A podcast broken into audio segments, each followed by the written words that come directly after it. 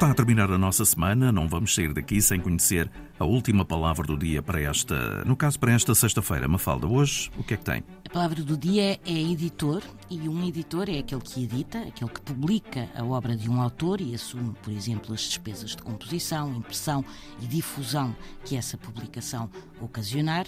É também um indivíduo que é responsável pela seleção e organização dos conteúdos de um órgão de comunicação social e também pela coordenação de uma secção de um órgão de comunicação social.